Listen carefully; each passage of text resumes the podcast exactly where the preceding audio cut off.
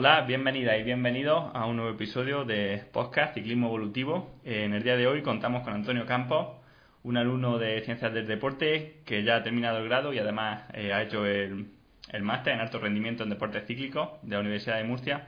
Con él vamos a hablar de algunas cosas que ha realizado en los trabajos de fin de grado, algunos datos y metodologías que, de trabajo con el equipo Movistar Team. Además vamos a hablar de Big Data, vamos a hablar de la capacidad anaeróbica de reserva, vamos a hablar de variabilidad y muchas cosas más si nos da tiempo. Buenos días, Antonio. Muy buenas, Manu. Bueno, cuéntanos primero un poco sobre tu carrera. Has hecho ciencias del deporte, pero tú no eres de Granada, ¿no? No, no, soy un chico de Jaén que eso, fui a, a Granada a hacer ciencias del deporte porque, bueno, la verdad que el ciclismo allí con, con Mikel y tal te da muy bien la asignatura, se aprende mucho. Y, y nada, y después de eso he estado becado con él, con Mikel en el equipo Movistar, a la vez que estaba haciendo el máster de alto rendimiento en Murcia, de deportes cíclicos, porque como era semipresencial lo podía compaginar. ¿Has hecho el máster el mismo año que terminaba el grado? Eh, he hecho el máster el mismo año que, justo cuando terminé el grado, hice el máster y ahí ese año también estaba con la beca. En plan, estaba ayudando a Michael también en la universidad y tal, que, que ahora hablaré. Vale, genial. Y luego has estado haciendo las prácticas de TFM con el equipo Movistar, ¿no? Con la beca esta que dices.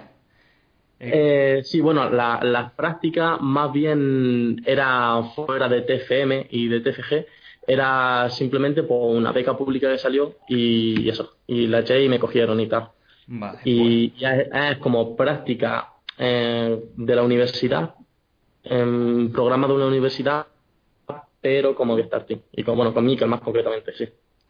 Vale, pues bueno, cuéntanos un poco cosas de que queremos saber de dentro de un equipo profesional bueno, imagino que de datos no nos puedes decir muchas cosas, pero cuéntanos Exacto. la metodología de trabajo. ¿Cómo trabajan eh, a estos niveles los entrenadores y los ciclistas profesionales? Pues bueno, pues la verdad que un poco que te obliga la UCI a tener como máximo ocho corredores de entrenador. Entonces, bueno, pues todos los equipos suelen tener cuatro o cinco, ya depende de, de cómo se los dividan a los corredores. Y, y nada, y luego pues cada corredor eh, suele tener comunicación prácticamente diaria con, con el entrenador, vía WhatsApp o lo que sea, y aparte por los típicos programas que utiliza, que vamos, estamos acostumbrados a utilizar todos como Training Peaks y tal, para, para también mandar los entrenamientos y tal de forma más ágil. Y aunque bueno, en, en Movistar tienen un programa propio que, que lo han hecho colaborando, bueno, los entrenadores con, con Telefónica, eh, con lo de Big Data de Telefónica, y bueno, bueno, un programa privado y tal que, que yo apenas lo he visto. Y, y ahí es donde, digamos, analizan las carreras, donde hacen los informes y tal. Aunque el día a día sí que el control o el tracking de los entrenamientos y el mandar los entrenamientos y tal, sí que lo hacen en Training Peaks y tal. Hmm, Sí, podríamos decir que Training Peaks se utiliza para escribir el entrenamiento, pero luego para analizarlo se, se utiliza otro software, ¿no? Exacto. Y luego imagino que lo gordo, lo, lo importante de verdad, por teléfono. Exacto, exacto, sí, vamos, el día a día, las sensaciones, la de, pues, todo esto que, que realmente tú consideras muy importante y por supuesto que nosotros también, pues sí que, sí que es por teléfono normalmente. ¿Y cómo se comunica los entrenadores entre sí, sobre todo con el cuerpo directivo, para saber si un corredor está mejor, peor? ¿Cómo es esa forma de trabajo para que el director sepa al final cómo está cada corredor sin haber corrido? Sí, bueno, eh, yo creo que ya se conocen ellos tanto y entre también los entrenadores eh, conocen a ellos tanto que, que son como traductores también. Entonces ya se sabe, o sea, el- el- con las sensaciones, con las palabras de cada persona, tú ya al conocerla, pues sí que vas traduciendo y, y bueno, entre los entrenadores pues también hay comunicación y tal, y con el- los directores para ver qué corredor es mejor y, tal. Aparte de que luego puede haber datos, números y cualquier tipo de hecho. Y aquí siempre cuando hablamos de profesionales, bueno, la gente puede preguntarse, ¿hay algo que, que hagan o que esté fuera de nuestro alcance? ¿Alguna cosa súper novedosa? ¿Una metodología de entrenamiento súper diferente? ¿Algún O sea, ¿tú crees que hay algo que esté fuera del alcance de los demás y que, que solo tengan en estos niveles? ¿O podemos nosotros, una persona normal, puede entrenar perfectamente como entrenaría Valverde? Yo creo que puede entrenar perfectamente como entrenaría Valverde. Una persona que tenga recursos, y es verdad que hay gente que igual hasta no se podrá comprar ni un potenciómetro, pero, pero prácticamente hoy en día cualquiera puede entrenar como un profesional. Sí, es verdad que, que lo que sí que tienen ellos es, al vivir del ciclismo, prácticamente viven para, para el deporte y entonces eso le hace que recuperen muy bien, que tengan nutricionistas, que se cuiden y vivan para, para entrenar y competir. Eso mm, es lo que nosotros normalmente no podemos hacer. Y es lo que marca la diferencia, aparte ya del motor ¿no? que tenga uno y otro. Pero prácticamente hoy en día, en cuanto a metodología o aparatitos, como decimos, bueno, sí que sí es verdad que en el equipo o en varios equipos lo podrán probar en primicia y podrán hacer sus tests, pero vamos, al muy poco tiempo salen al mercado y lo puede obtener cualquier persona. Mm, sí, lo bueno de los tiempos que corren es que incluso ya cualquier persona puede saber lo que está entrenando la mayoría de los profesionales. Ahora otra cosa es que se deba intentar imitar, que eso ya es más cuestionable. Y bueno, lo que comentabas, ¿no? De que trabajan pues directamente con otros profesionales. ¿Cuántos profesionales diferentes de otros campos, por ejemplo, nutricionistas, psicólogos, eh, cocineros, cuántos profesionales diferentes trabajan con un mismo corredor para conseguir máximo rendimiento? Pues bueno, prácticamente lo que tú has dicho es profesional, todos los recursos, todo lo que se necesite y de hecho muchas veces eh, ellos eh, normalmente tienen a su nutricionista o tienen a su psicólogo porque, bueno, por, um, por personalidad o, o, porque personalmente eso, prefiere a esa persona o lleva tanto tiempo, tiene tal relación, pero, pero sí, en cuanto a eso, pues psicólogos sí que, sí que necesitan o sí que ellos los piden y, y tal, y nutricionistas, por supuesto. Eh, entrenadores, fisioterapeutas, como ya sabemos todos, eh, siempre llevan, luego cocineros y tal a las carreras, vamos, en general sí que llevan prácticamente cada vez, se, como ya es muy profesional y está muy industrializado todo y tal, se lleva al mínimo detalle todo lo que se necesite. Muchas veces ya se sobrepasa, ya es más tema casi que maniático, muchas, muchos detallitos. Sí, a veces se ve, ¿no? En vueltas por etapas, por ejemplo, la más grande, el Tour, puede haber, no sé, cinco o seis miembros del staff por cada ciclista. Al final, muchos coches y mucha infraestructura para, para conseguir el máximo rendimiento. Exacto. Bueno, Antonio, y de, datos, ¿nos puedes contar algo? Eh, datos de potencia, datos de porcentaje graso, ¿nos puedes contar algo de eso? Bueno, pues yo realmente a los datos que he accedido de primera mano, porque yo digamos que no estoy haciendo las prácticas junto a todos los entrenadores, sino junto a Mikel, eh, entonces prácticamente los datos que he accedido ha sido que me ha dado él y fueron de primera mano, sí que traté los datos de principio de temporada, cuando hicieron la concentración en Movistar ahí en Gorraiz, eh, y ahí sí que, pues bueno, de porcentajes grasos, de, bueno, de análisis de pliegues, de algún análisis físico, de estado físico en plan general, como flexibilidad y, tal, sí que tengo esos datos y, lo he elaborado y para que hagan informes ellos y ellos se lo transmitan luego en la próxima vez los directores en las próximas reuniones. Eh, por decirte, pues bueno, es verdad que yo los cogí fuera de temporada, por así decirlo. Y, y, bueno, y te puedo decir que prácticamente cualquiera de la calle puede tener esos porcentajes grasos que tienen algunos de ellos, incluso algunos más bajos. Ya sabes que, que, fuera en la calle hay todo, vamos, hay de todo, pero que sí es verdad que están muy finos y muchas veces sí que dices está algo pasado de peso o lo que sea y para nada, para nada. y a los que se ven anchitos, eh, te puedo decir que es mucho músculo. que grasa tienen muy, muy poca todo en general. Sí, o sea, no, no, la imagen engaña muchísimo. Exacto, exacto. Lo, están respirando profundamente y parece que tienen hasta barriga. Sí, pero, con cuidado, ¿no? Porque imagino hay gente que se descuida más en Navidad, gente que se descuida menos y tampoco es malo ni lo uno ni lo otro, ¿no? Mientras luego los objetivos lleguen bien. Exacto, hay muchos que alargan la temporada, otros que la empiezan antes, entonces sí que se nota diferencia. sí que se nota diferencia de ahí. También es muy curioso eh, observar en el, análisis de pliegues, cuando mide los diámetros y los perímetros y tal, eh, si ha habido lesiones, como en el caso de Valverde, eh, que tuvo una lesión muy grave en la pierna, o este tipo de lesiones así que ha tenido muy, muy parado a algún ciclista mucho tiempo, sí que puede haber grandes dismetrías o grandes problemas que, por ejemplo, ahí se empiezan a tratar ya. Desde ahí ya se observa y, se pone un programa de entrenamiento, plan de fuerza y tal, para que haya la menor dimetría posible.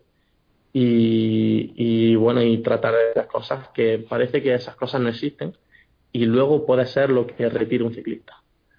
Hmm. Y luego otra cosa también muy curiosa, eh, comparar al equipo de los chicos con el equipo de las chicas.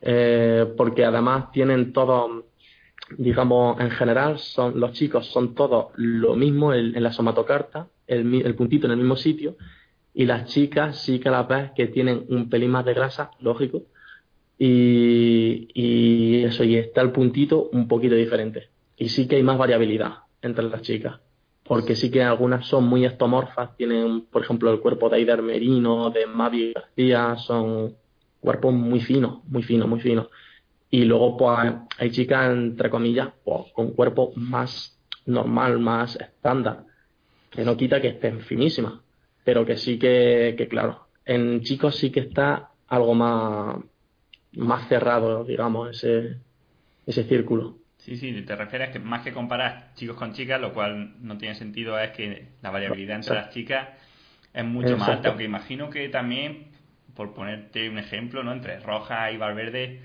imagino que también habrá bastante diferencia, ¿no? En cuanto al músculo que puede tener cada uno. Sí, sí, claro, pero en proporción, digamos, la, la diferencia es menor. Sí que en peso absoluto de tanto músculo como grasa y tal, sí que puede ser, puede variar, puede ser mayor o menos, pero en proporción no es tan grande como en chicas. En chicas sí que sí que hay bastante más variabilidad en general. Bueno, vamos a saltar a otro tema que está muy de moda, pero sí que creo que también hay mucha desinformación, que es lo que se denomina Big Data. ¿No? Bueno, lo que quería empezar preguntando es, ¿qué es el Big Data? Y luego, ¿para qué sirve?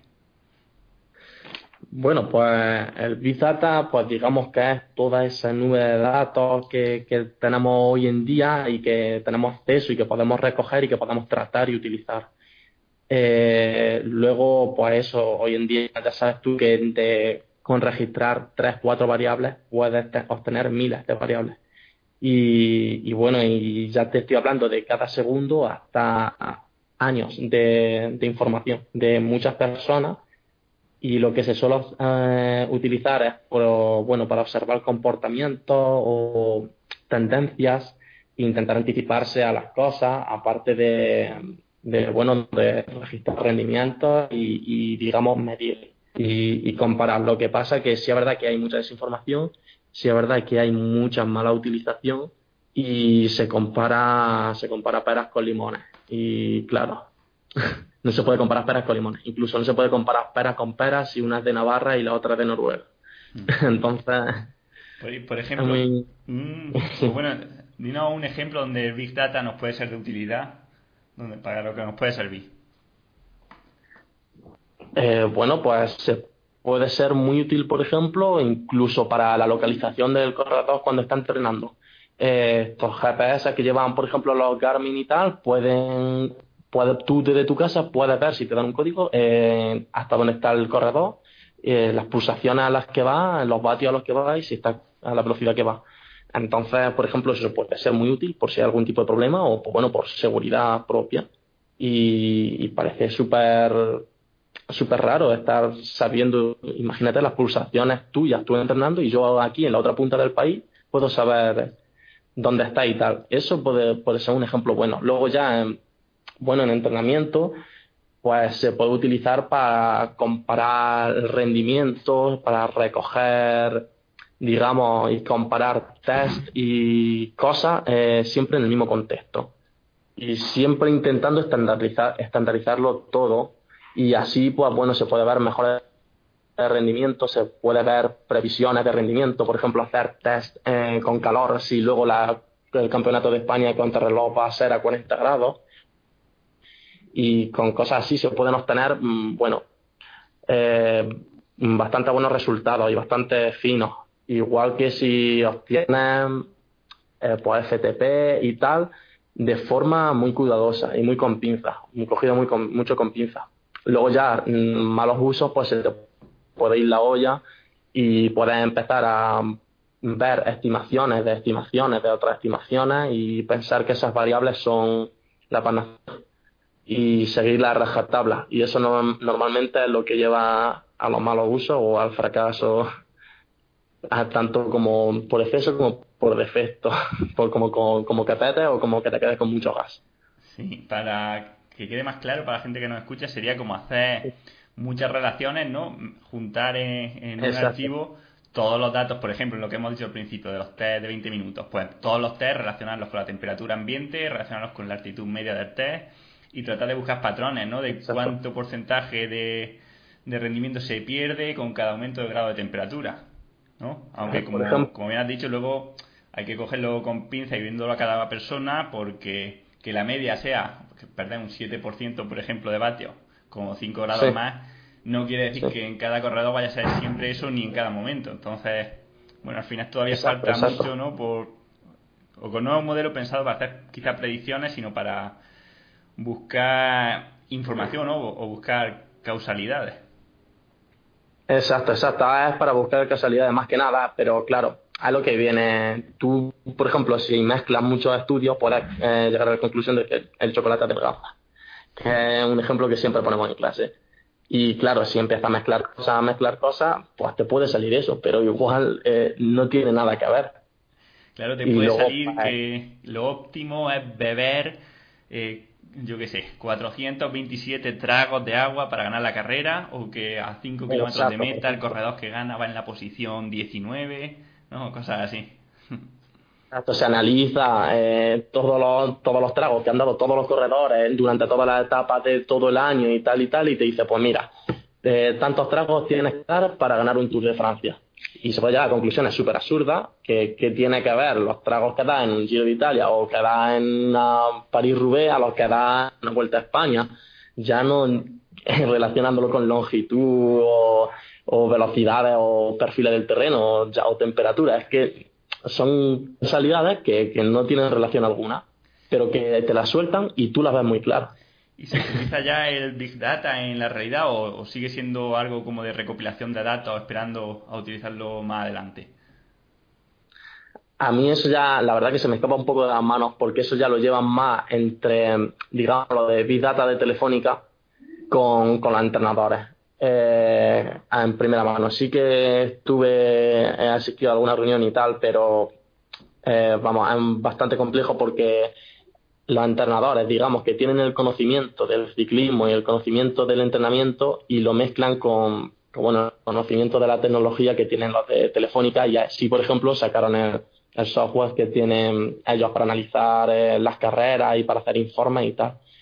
Eh, yo creo que sí lo utilizan, pero ya te digo, se me va, se me va de las manos y si lo utilizan, lo utilizan mucho con pinza, porque en general en, el equipo y la filosofía que tiene Mikel y bueno, y la que me ha inculcado a mí, de hecho, es bueno de ir a la funcionalidad y muchas veces de ir a lo simple y a lo que sabes que te va a funcionar y tal más que de liarte y mirar mil cosas y mil variables y, hacer una lluvia de información al corredor que luego de ahí se puede sacar poco de provecho o puede llevar más a confusión que, que otra cosa. Actualmente con el Big Data lo que hay es parálisis por análisis, se llama.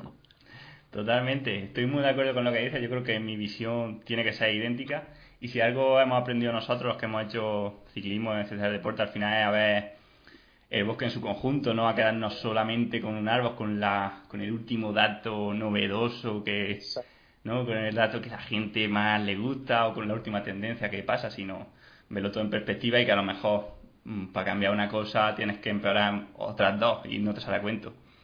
Exacto. Vale, bueno Antonio, vamos a pasar a otro tema. la verdad, te podría decir un, un apuntito más, que también la verdad que, que actualmente la UCI tiene muy limitado, eh, bueno, no te dejan llevar ningún aparatito extra, que no sea el comunicador del equipo y el aparatito de velón. Entonces, sí es verdad que se podrían recoger datos muy interesantes, pero claro, no te dejan. Tú, por ejemplo, imagínate recoger datos de CDA aerodinámico durante una crono. Eh, podría servir mucho para, bueno, pues ya para mejorar ese corredor, para ver cómo, porque mucha gente entrena diferente a cómo luego compite. Incluso entrena alto rendimiento, o, o sea, a alta intensidad es muy distinto a cuando va a baja intensidad. Y, y, sí que se podrían recoger datos interesantes y tal en competición, que sí que serían mucho más realistas que hacer un entreno de serie o que hacer un entreno de X, pero claro, también está muy limitado eso.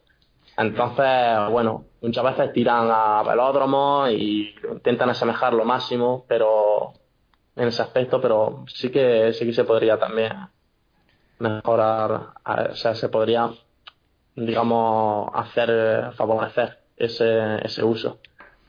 Pero yo también lo veo como con estrategias así, podría ir directo desde el coche diciéndole al corredor, échate, eh, recuerde más del viento, que te va dando un poco, ponte el quinto en la, en la fila en vez del cuarto. Sí, sí, sí. No, pero lo pongo como ejemplo, yo por ejemplo no estaría a favor de eso, porque bueno, nada, eh, tampoco se trata de, de, monitorizar todo en competición y de llevarlo todo y que y lo que tú dices, que el director le vaya diciendo esconde el pulgar o baja un poquito la cabeza porque está. No se trata de eso, pero lo ponía como ejemplo de que sí que ahí hay mucha limitación, que se podría recoger datos muy, muy enriquecedores y muy reales y funcionales, y, no se hace, por ejemplo, porque ahí está limitado por la UCI. Pero yo para nada estoy a favor de, de transformarlo en máquinas, digamos. Pero eso al final no puede ser esto como el Pro Manager. Exacto, exacto. Vale. Bueno, otra cosa de las que quería hablar contigo porque tú hiciste para la página web, hiciste un artículo bastante interesante de, de bueno, de las funcionalidades de los potenciómetros, ¿no? Nos fuimos primero a lo básico, a explicar pues el umbral de potencia funcional, el cálculo de las zonas y algunas cosas que no hablamos, quizá por temas más complejos, eh, me gustaría hablarla hoy, por ejemplo, el tema de la capacidad anaeróbica de reserva, que bueno, ya sabemos que en cada programa se llama de una forma diferente, pero bueno, eh, me gustaría pues un poco que, que nos contase qué es, cómo se calcula y, si sobre todo lo más importante, para qué nos sirve. Vale, pues mm, empezamos por decir que la W' son los depósitos de energía anaeróbicos. Digamos que son los kilojulios o la energía que nuestro cuerpo tiene. Digamos que es como un bidón. Y, cuando se acaba esa W' es cuando nuestro, nosotros petamos, cuando, cuando nuestra energía se acaba. Entonces, eh, Empezando por ahí, luego mm, derivan muchas variables. Aparte, esta variable se calcula con el FTP o con el perfil de potencia. Ya depende de qué programa, de qué software o tal, te pide unas cosas u otras, pero el, digamos que el más completo sería un perfil de potencia de un minuto, 3, 5, 20, por ejemplo. Y, claro, eh, ahora después lo critiqué un poco, pero, pero ahora sí de primera lo estoy definiendo.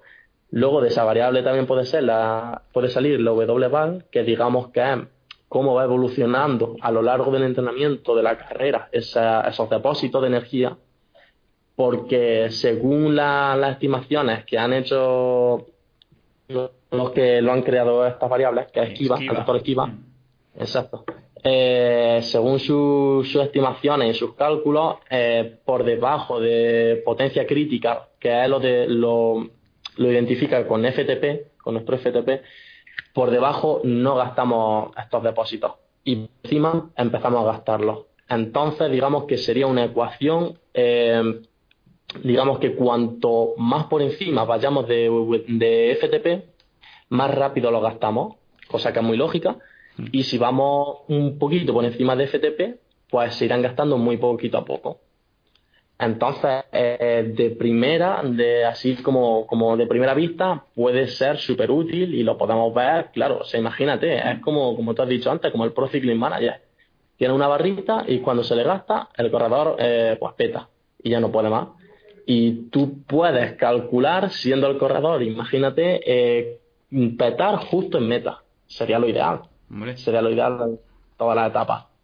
Pero claro, eh, de aquí sí que salen varias variables, como esto, la W que ya he dicho, la, por ejemplo, otra variable es la tau, que es el índice de, recuperación, el tiempo que, que logramos hasta, o sea, el tiempo necesario hasta recuperar 100% los depósitos, por simplificarlo mucho, porque luego esto trae muchísimas ecuaciones.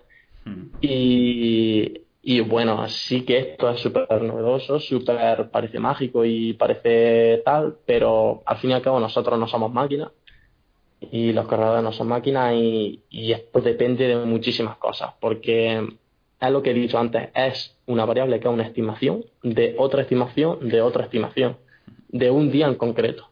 Entonces, claro, tú estás calculando la W, la w' que la estás calculando sobre un perfil de potencia, que es una estimación de lo que tú lograrías esos días, porque, porque por ejemplo los 20 minutos te está estimando una hora, por decir y luego de ese día en concreto, de cómo te encuentras ese día, de ese contexto, esa temperatura, si has comido, si has salido menos sin comer, si tal.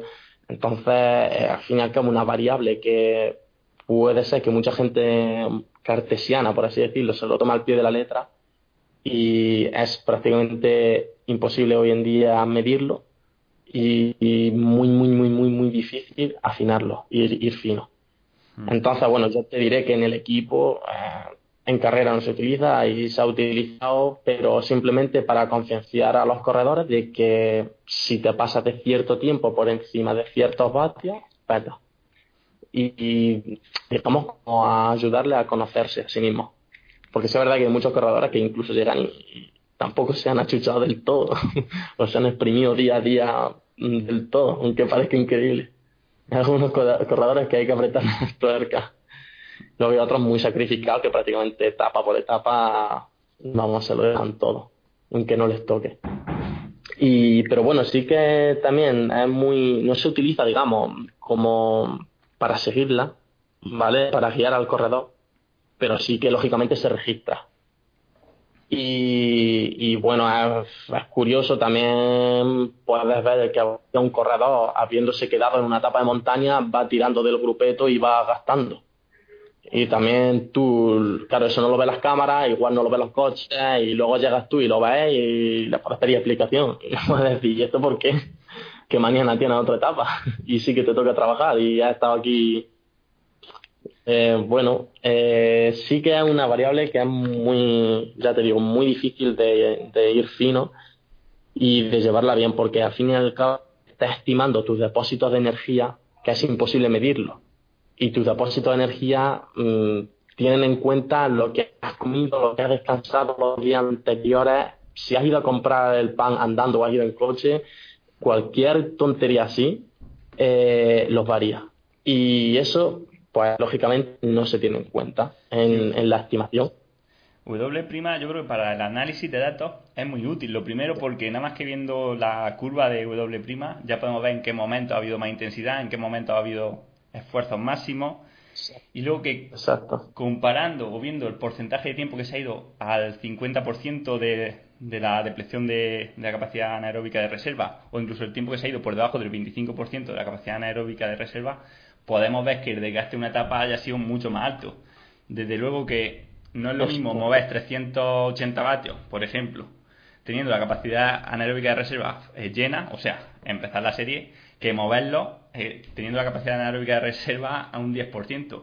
El final de la serie es mucho más productivo y también te va a hacer mejorar muchísimo más. Por eso, muchas veces en las métricas que calcula el, el esfuerzo o el entrenamiento de forma lineal suelen fallar porque, claro, siempre la última parte de un entrenamiento, de una serie, te va a poner mucho más en forma que la primera, ¿no? Al final, donde lo que duele o lo duro es, lo que cuenta, ¿no? Y luego ya aparte el gran fallo que tiene, que, que ya si lo, si lo ves desde un poco más lejos, es durante una etapa eh, no tiene nada que ver tu FTP cuando sales, que está muy relacionado a lo que tú dices, a tu FTP cuando estás subiendo el último puerto. Imagínate una etapa de alta montaña. Entonces, es muy curioso que tú puedas estar en la primera etapa, o sea, la primera, en el primer puerto de montaña, yendo fuerte y tal, y tu W', pues es lógica, va, que va bajando cuando toca, ves que tal, que va recuperando cuando toca y lo ves todo lógico. Pero en el último puerto de montaña, pongamos que tienes 400 vatios de FTP y en el último puerto de montaña vas a 350 y lo vas subiendo y acabas petando y es que ya no puedes más y tu RPE es eh, aunque no acabes petando, tu RP es de no puedo llegar a los 380 vatios ponga por ejemplo ese caso, y, si, y ves que tu de prima está al 100%, porque vienes de bajar el último puerto de montaña y has recuperado y tal, y no lo habías gastado al máximo anteriormente, y ves que no va bajando y vamos, que tú dices, ¿qué pasa? ¿Qué pasa? Que es que ahora no estoy gastando, si estoy subiendo al, máximo. Es eso, como tu FTP varía durante cada etapa y tal, es imposible de llevarlo. Sí que es muy útil, por ejemplo, para una crono por equipo, para una crono individual, que son cortitas y tal, entre comillas. Sí que puede ser más útil y puede, se puede afinar más. O para temas de triatlón y tal. Pero lo que es una etapa en línea, vamos, simplemente anecdótico, tenerlo, tenerlo en cuenta y luego analizarlo y tal. Para entrenamientos también puede ser muy útil, si se sabe cómo utilizar bien. Hmm. Siempre también podríamos teorizar ¿no? que el agotamiento que se produce al final de una etapa de esta de 4 o 5 horas, el agotamiento en la fibra rápida, el agotamiento en el glucógeno, hace que quizás realmente sigamos teniendo el depósito de energía anaeróbica, pero seamos incapaces de acceder a él, ¿no? Fisiológicamente, al no tener sustratos energéticos suficientes, pues nos tengamos que conformar con que aunque tengamos ese depósito ahí, tengamos que, rodar por debajo. Yo Exacto, lo, que pasa, dime. Eso le veo dos problemas principales a W', que en cuanto al, planteamiento o la idea está bastante bien, pero una, pues como tú has dicho perfectamente, un, deportista que le estimamos un umbral, bueno, por poner en condiciones frescas, de 400 vatios a, umbral. Y puede hacer 4 horas a 399 vatios y en teoría, claro, los depósitos estarían eh, llenos, lo, cual no tiene sentido. Y otra es que no se tiene en cuenta que la tasa de agotamiento de esta capa o de estos kilojulios que hay en la reserva cambia mucho la cantidad de estos que podemos utilizar. Por ejemplo, aunque tú tengas 28.000 julios en la reserva para gastar al final de una etapa o estando fresco, no va a ser lo mismo que tú lo, gastes progresivamente, por ejemplo, estando a un 10% por encima de umbral durante 10 minutos, a que salgas sprintando y los, digamos, los niveles de acidez muscular te impidan eh, gastar toda esta energía de reserva o que el daño muscular directamente te impida agotar este depósito. Por tanto, ¿consideras que el depósito es, digamos, es uniforme y que no importa el ratio al que lo vaciamos? creo que es un fallo que, tienen que corregir porque creo que cuanto más rápido lo vaciamos, menos nos dura este depósito. O sea, como que no es siempre la misma cantidad de energía la que vamos a tener de reserva. Exacto, exacto. Aparte de que no se puede controlar lo que ha comido el ciclista, lo que come durante la etapa, lo que bebe y todas estas cosas que afectan muchísimo fisiológicamente. Y bueno, tú lo puedes intentar estandarizar, pero no se puede controlar del todo. El glucógeno muchas veces depende, si vacía los depósitos puede tardar dos, tres días en agotarse, o sea, en, recuperarse. Entonces, claro, tú eso no lo puedes, no lo puedes tener en cuenta y es muy complejo. Y, luego aparte, lo que tú dices, el, trabajo neuromuscular sí que tiene una, una línea, digamos, exponencial, que cuanto más por encima de tu FTP, más, más rápido se agota, esta W', pero no tiene en cuenta la fatiga neuromuscular que, luego lo que hace, digamos que, cuando tú estás trabajando neuromuscularmente se libera mucho calcio, que a lo que hace que el ATP se, pues se genere ATP y se regenere ATP con el lactato. Pero claro, si tú no, eh, con, el, con el paso de los hachazos, por así decirlo, no liberas tanto calcio, no se genera mucha fatiga neuromuscular, no liberas tanto calcio y por lo tanto no puedes liberar más ATP. Entonces es muy complejo, es muy complejo, digamos, que sea de forma lineal. Vale, hemos hablado mucho también aquí de, de FTP y bueno, ya me gustaría también entrar en este tema porque no sé si has visto, pero en los últimos días se están dando cuchilladas que si los creadores de, de Golden Cheetah con los creadores de, de VKO, con Andy Kogan. Entonces, bueno, te quería preguntar lo primero. La, la diferencia que tú ves entre FTP y lo que se considera la potencia crítica, ¿vale? ¿Y, cuál te parece que sea más útil? Eh, la diferencia entre FTP y potencia crítica. Eh, pues bueno, a ver, depende. Yo es que lo he considerado de forma, digamos, igual o, muy similar. Hay autores que la consideran igual o no. Por ejemplo, eh, Esquiva sí que la considera la misma. Entonces, De forma, ¿cómo podríamos definir? Vamos a, o vamos a considerarlo lo mismo, porque al final tampoco tiene sentido calcularlo de diferentes maneras, algo que, es totalmente similar. ¿Cómo podríamos definirlo? Vamos, ¿Y cómo podríamos llamarlo? La, potencia, la potencia crítica normalmente se identifica con el FTP, pero la potencia crítica eh, la identifico como el punto en el que en, un determinado tiempo eh, tú acabas exhausto. Es decir, no tiene por qué ser FTP. Puedes, puedes calcular tu potencia crítica a los 5 segundos o tu potencia crítica a las 4 horas. Eh, entonces, bueno, sí es verdad que hay mucha diferencia en cuanto a profesionales o no. la potencia crítica, lo que se llama resistencia a la fatiga, con el paso de las horas.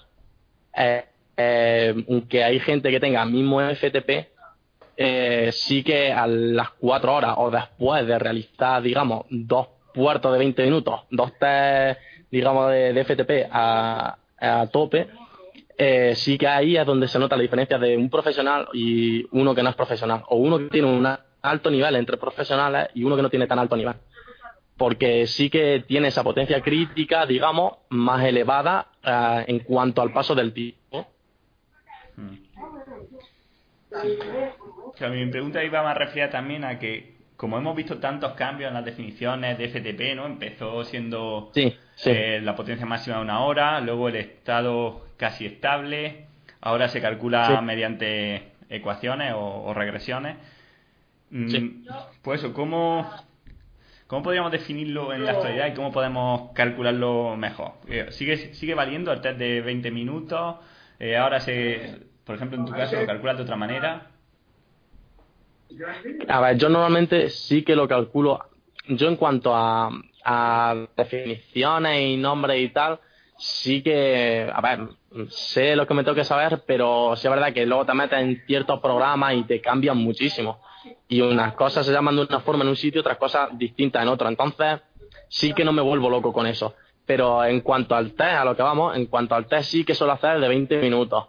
Eh, en Movistar, por ejemplo, hacen muy pocos test muy, muy poco. Al principio de año tienen que hacer un, incremental escalonado con, consumo de oxígeno, o sea, con, intercambio de gases, pero porque es obligatorio por la UCI, de que lo hagan todos los corredores. y luego, sí, y luego que este FTP como test hace muy, muy pocos. Normalmente se saca de competición. Eh, yo sí que utilizo el de 20 minutos. Sí que hay gente que utiliza de 5 minutos, incluso de 3, he visto. Nosotros, eh, por ejemplo, este año en la universidad probamos, hay una práctica en la que hacemos Wingates, eh, y en esa práctica algunos probamos eh, hacer el test de tres minutos, que hay un protocolo que dice que si haces tres minutos al máximo, empezando con un Wingate y, y arrastrándolo a los tres minutos, los últimos, creo que eran 30 segundos, la potencia media de los últimos 30 segundos, creo que eran 30, no sé si, si me confundo. Eh, al final cada uno ha buscado su forma de, estimar el umbral. Lo que pasa que, claro, si ya es de 20 minutos, es una estimación pues de 3 minutos con los 30 primeros segundos a muerte, pues claro, el margen de error siempre va a ser aún mayor.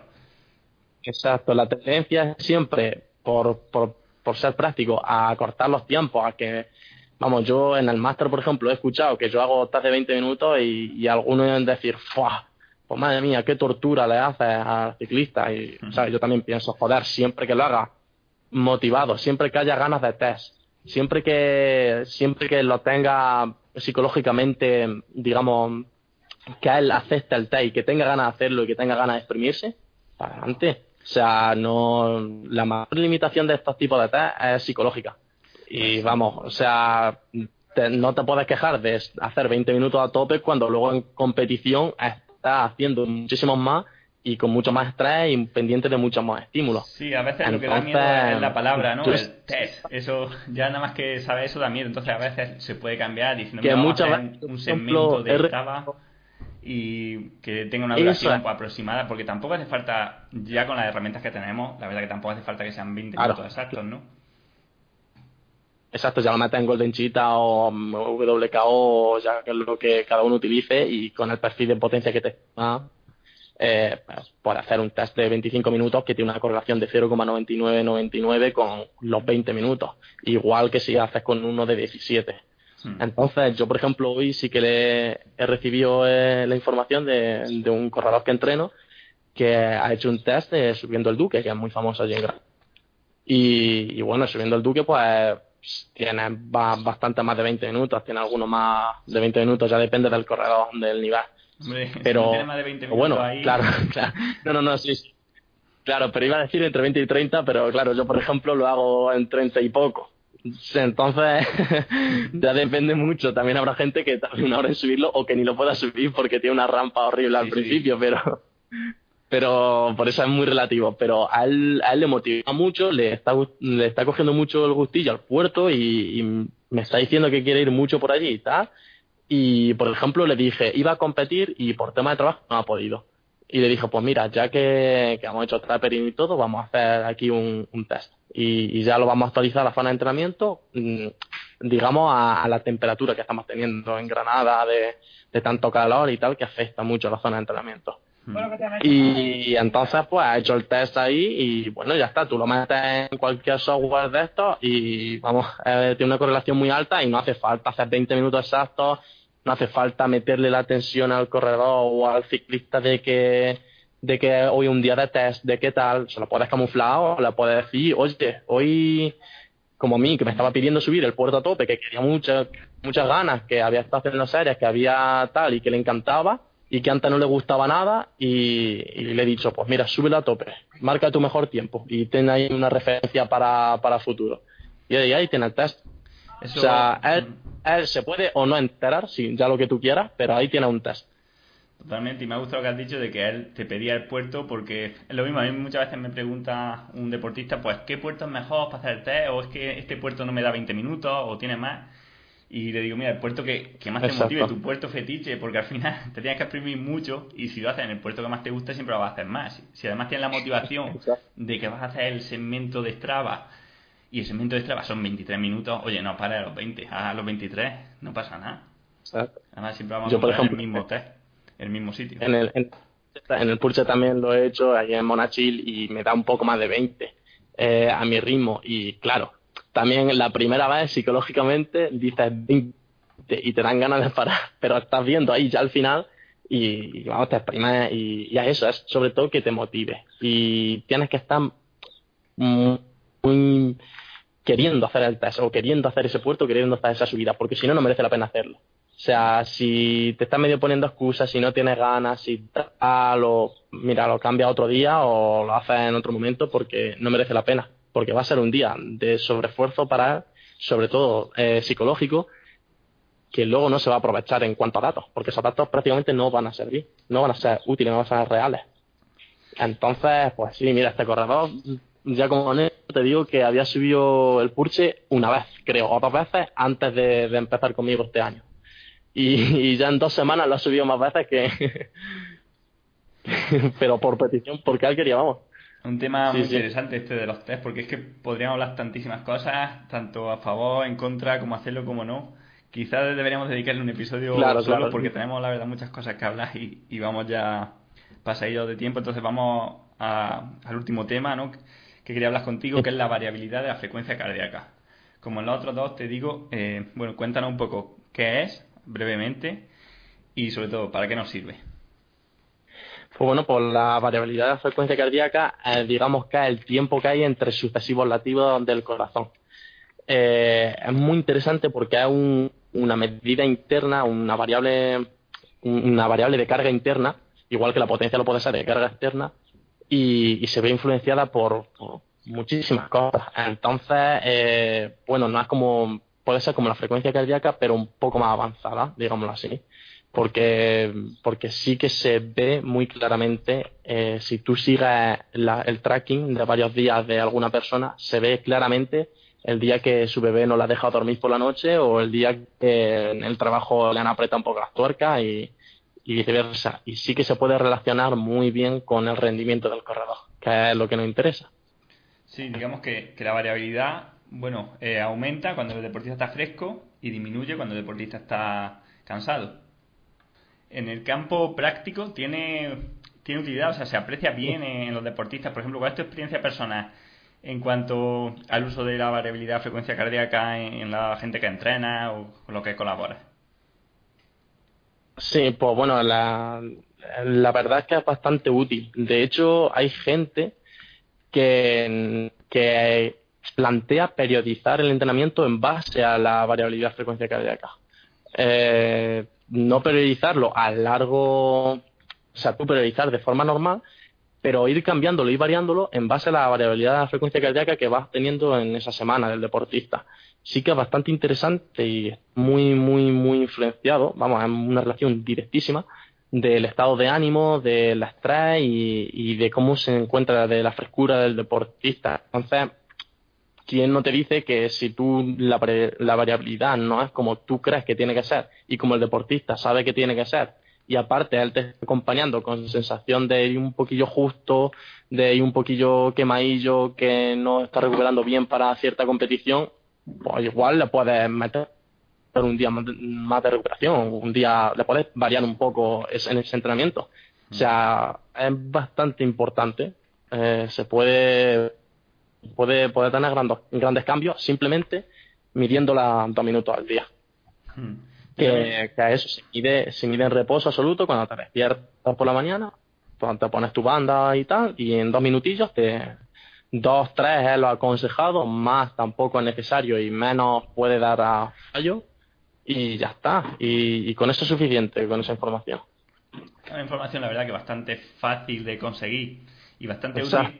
Yo el problema que veo es que cuando lo he utilizado con deportistas de varios niveles, mm, la digamos que la correlación con lo que debería notar el deportista muchas veces no es, no es alta, ¿no? Por ejemplo, pasa que a veces que durante una vuelta la variabilidad es, alta y el día que se supone que estamos frescos porque hemos descansado dos días, te sale una variabilidad baja. Y esto, pues, yo creo que se debe a lo que tú has comentado antes también, de que la importancia que tiene el estado psicosomático en, el, en la variabilidad. O sea, el mero hecho de despertarte con el despertador, de haber tenido una pesadilla o de tener algo que hacer, tú te miras la variabilidad a las 8. Si tienes algo que hacer a las 9, seguramente la variabilidad te va a salir más baja. Incluso aunque en teoría deberían sí, bien porque ya antes descansar. Entonces, creo que hay demasiados factores que ahí nos no dan ruido haciendo que esto sea un poco complicado de, de periodizar por lo menos o basar la periodización solamente en la, variabilidad. Claro, claro, yo no soy partidario de eso, sí que creo que, bueno, como todo, igual que la RP y la potencia y la frecuencia cardíaca, se debe integrar y se debe tomar decisiones en base a, en base a ello, con un análisis previo bueno y de calidad, no simplemente por partes o ni mucho menos escoger la variabilidad y decir voy a basar todo mi entrenamiento en esto. Es ser un poco radical, pero, pero sí que si se integra, es lo que tú dices, es que hasta por una pesadilla eh, es, muy sensible la variable. Entonces hay que tenerlo en cuenta, hay que tener en cuenta todo lo que se pueda para intentar dar una explicación y bueno, y si no, siempre está la RP del, deportista, que normalmente alguien con experiencia falla y, y vamos, eh, se puede integrar y, tal, pero sí que es bastante útil incluso para ver cuánto te ha afectado que, tu niño no te haya dejado dormir por la noche. Sí, luego se puede sumar la variabilidad, tenerla en cuenta junto con la percepción de, de esfuerzo o el dolor de piernas que tienes justo al salir. Al final uno también sabe perfectamente cuando sale ya si las piernas van bien o si no. Si juntas que las piernas no van bien, que van un poco lentas, ¿no? que te cuesta coger cadencia, que el pulso no sube y encima que la variabilidad te ha dado ese día mala, te ha dado baja, pues yo te está diciendo de que mejor que te vayas a tu casa, ¿no? Ahora, si solamente una de esas cosas, pues bueno, hay veces que también salen mal y, luego te encuentras bien. Es difícil saberlo de principio, pero bueno, es como un dato más, ¿no? Que ya si, si todo nos sale mal o todo nos sale bien, ya podemos saber qué es lo que tenemos que hacer ese día, ¿no? Exacto, se trata, de, se, trata de integrarlo todo y tomar decisiones en base a eso lo mejor posible. Si es verdad que por temas de RPE, por temas de sensaciones, por temas de, de cosas que pueden afectar al deportista, pues como yo digo, nunca una máquina nos va a quitar el trabajo, porque siempre vamos a, necesitar un entrenador que de verdad le dé sentido a todo el proceso, no sean solo datos y tal. Eh, en cuanto a eso, sí es verdad que, hay que, tenerlo todo en cuenta. Y muchas veces, por ejemplo, en Movistar lo que se suele hacer en grandes, en grandes vueltas es tener en cuenta la RP al acabar la etapa de dureza, que se le pide después, porque si no puede estar muy influenciado por los últimos minutos, la RP a la eh, de dureza de la etapa, la RP de recuperación al día siguiente y luego ya la variabilidad o no, ya dependiendo de deportistas, competiciones, de tal, porque hay gente que le flipa probar cosas nuevas, le flipa que le explica y tal, y hay gente que te dice, no, no, yo prefiero ir más un poco, está bien los datos y tal, pero, pero no, no prefiere ser el, pionero en nada. Entonces, bueno, es, como, es como todo, pero normalmente es eso lo que se suele registrar, el RP de de etapa de dureza y RP de descanso, con eso tienes ya buena información de mucha calidad. Vas viendo el tracking de día, vas viendo su, su W prima, vas viendo su esfuerzo, las imágenes en carrera y tal, y todo tiene un sentido. Y se sabe más o menos cuando, cuando, cuando uno está bien y cuando otro, cuando otro está mal.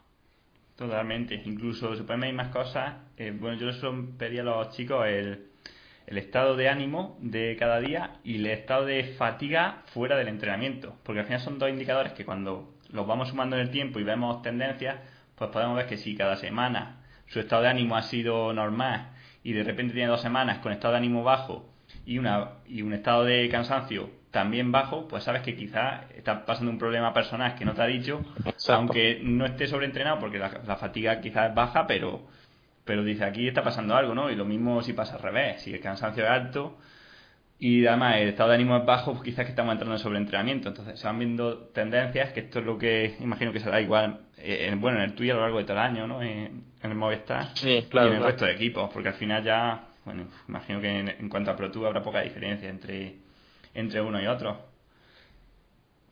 Mm, vale. Mm.